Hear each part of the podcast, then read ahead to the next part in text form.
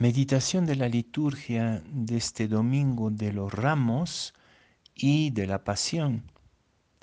Normalmente este día que inaugura la Semana Santa no se suele hacer homilía, primero porque las lecturas tienen una densidad muy muy particular y que no necesitan comentario, y pues también porque hay varias lecturas largas que si no prolongaríamos mucho la liturgia, la celebración, pero no queremos dejarles sin un acompañamiento para entrar a esta semana tan importante y por lo tanto sí vamos a proponerles eh, una, una meditación como de costumbre. La primera, primera lectura de la, de la misa propiamente dicha es del profeta Isaías capítulo 50 versículos 4 a 17. La segunda lectura de la carta a los filipenses, capítulo 2, versículos 6 a 11, y la pasión de San Lucas, desde el capítulo 22, versículo 14, al capítulo 23, versículo 56. Pero en esta oportunidad me voy a contentar con leerles el primer evangelio, el evangelio que precede la procesión de ramos, que es de Lucas 19, versículos 28 a 40. Jesús se adelantó subiendo hacia Jerusalén. Cuando se acercó a Betfagé y a Betania, junto al monte llamado de los olivos, envió a dos de sus discípulos con este encargo.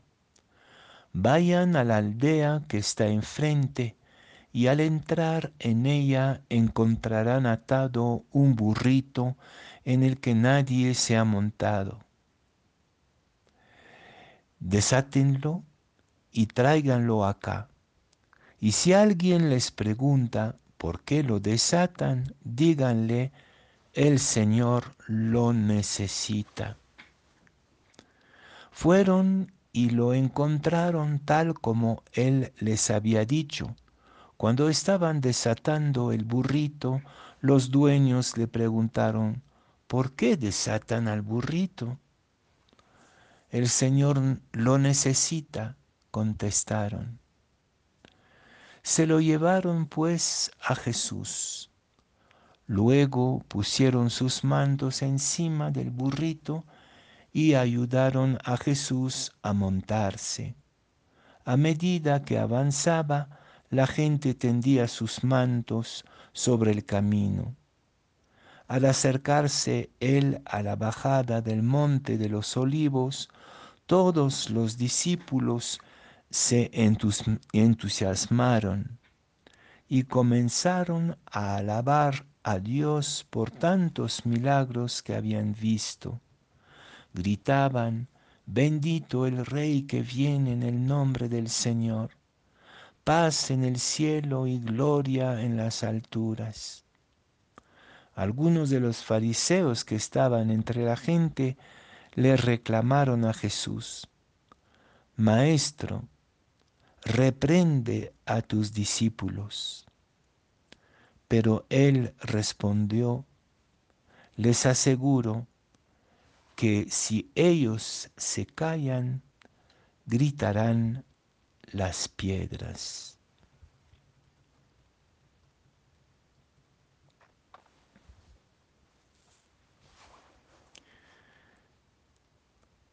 La liturgia de esta puerta de entrada a la Semana Santa siempre llama mucho la atención por el contraste entre la primera parte, la procesión de los ramos y en particular este Evangelio de Gloria y sin ninguna transición al entrar al templo, las terribles lecturas de la pasión, tanto el recuerdo del siervo sufriente de Isaías o el himno de la bajada del Hijo de Dios que no retiene el rango que le iguala a Dios y por supuesto el relato de la pasión.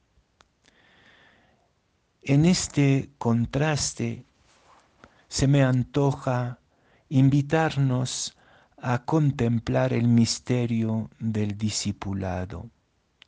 Creo que la palabra clave de todas estas lecturas es discipulado, discípulos, discípulas. ¿Qué significa para nosotros al entrar a la Semana Santa y más allá del acto litúrgico, al pensar el drama pascual que vive el mundo alrededor nuestro, qué significa ser seguidores y seguidoras de Jesús, acompañantes de su proceso redentor, de su proceso de entrega. Pero frente al discipulado nuestro, hay otro discipulado, que es el propio discipulado de Jesús. Jesús, discípulo de sus discípulos. Y ahí está la gran tragedia de este domingo. Pero sobre todo Jesús discípulo de su Padre. Y vamos a ver qué contraste enorme entre los dos discipulados. Siempre me identifiqué desde niño, desde joven, con el burrito de Betfagé. Este burrito que todavía no había cargado con nadie, nadie lo había montado. Y al ver este burrito joven, me identifico con su destino, cargar con Cristo y llevarlo hacia su pasión este burrito consentido puede ser el verdadero modelo del discipulado, cargar con Cristo. Y saben que la tradición popular dice que desde ese momento los burritos tienen la cruz pintada en su pellejo. Entonces, como este burrito, les invito a bajar la cuesta del Monte de los Olivos y a preguntarnos sobre nuestro discipulado. En el Evangelio que acabo de proclamar, el discipulado es bastante superficial. Sí, todo el mundo se amontona, lo aplaude, lo hace rey, pero por un motivo muy ambiguo, porque se acordaban de los milagros que había hecho entre ellos. En el fondo es un discipulado interesado. Y si somos sinceros, muchas veces nuestro discipulado es interesado, es para que Jesús, para que Dios nos eh, escuche, nos conteste, hagan lo que nosotros le pedimos un discipulado fácil de aclamaciones, de procesiones. En estos días en muchos pueblos hay procesiones maravillosas. Pero ¿qué quedará de todo esto mañana? ¿Y qué queda también de este discipulado superficial, de esta religión interesada frente al riesgo del mundo de hoy? Las cuestiones, los cuestionamientos graves que nos están haciendo y sobre todo la coyuntura universal, la guerra, el desplomo de la moral, en particular entre los políticos de nuestros países, pero también entre nosotros, que fácilmente podemos pasar de la aclamación interesada a la complicidad vergonzosa y es lo que vamos a presenciar en esta liturgia. Un discipulado superficial que no aguanta la exigencia de la pasión de Cristo y la exigencia del testimonio en tiempos contrarios, en tiempos de deterioro de la espiritualidad, del humanismo y simplemente de la ética. Y ahí entonces aparece el otro discípulo, el siervo sufriente que nosotros los cristianos lo identificamos con Jesús crucificado, por supuesto.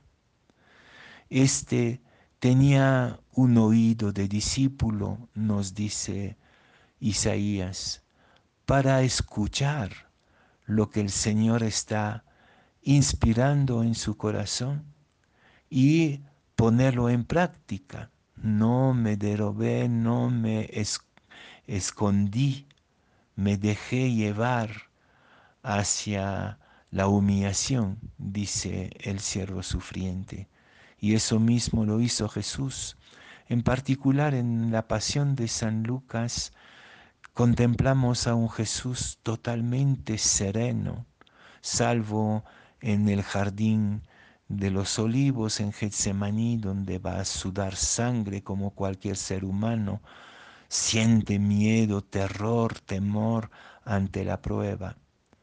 Pero primero Jesús se hizo discípulo de la humanidad, acogiendo en su oído abierto la palabra, la palabra de su Padre, por supuesto, se hizo nuestro discípulo, se hizo servidor, como lo dice San Pablo en la segunda lectura y también Lucas en la pasión. Se hizo servidor de la humanidad.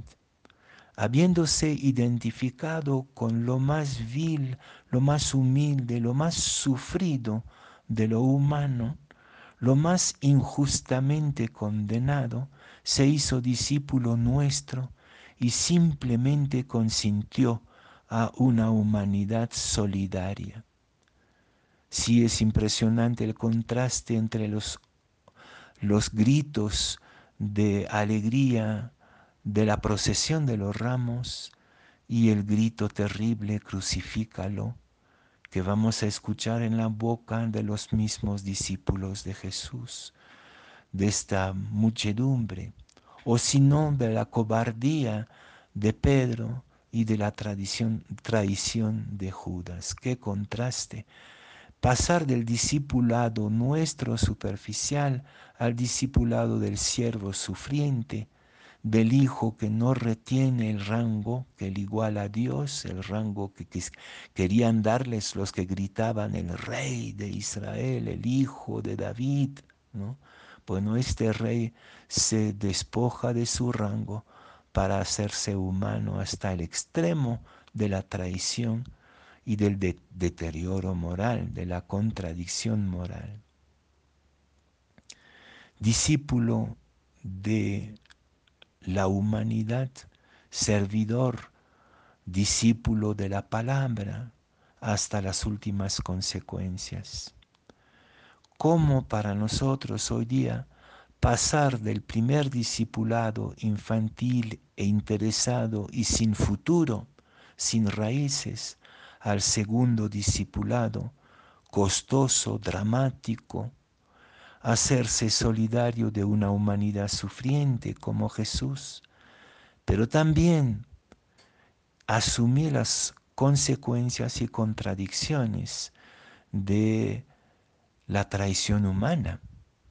Y eso lo vemos en este momento en cualquier lugar, como el ser humano es poco fiable, cómo se ha deteriorado toda esta posibilidad de cambio y de construcción de un verdadero bien común entre nosotros.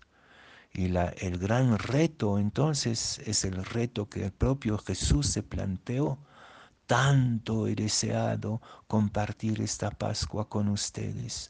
Lo podríamos decir nosotros también en esta humanidad desgarrada, totalmente desplomada, seguir siendo fieles a nuestras convicciones, cualquier sea el precio, solidarios de los que sufren aun cuando traicionan o cobardemente niegan. El reto es entonces o cómplices o discípulos de Jesús. Al entrar a esta Semana Santa, que figura la Semana Santa de la humanidad entera, cómo pasar del primer discipulado fácil al segundo discipulado que nos cuesta el pellejo.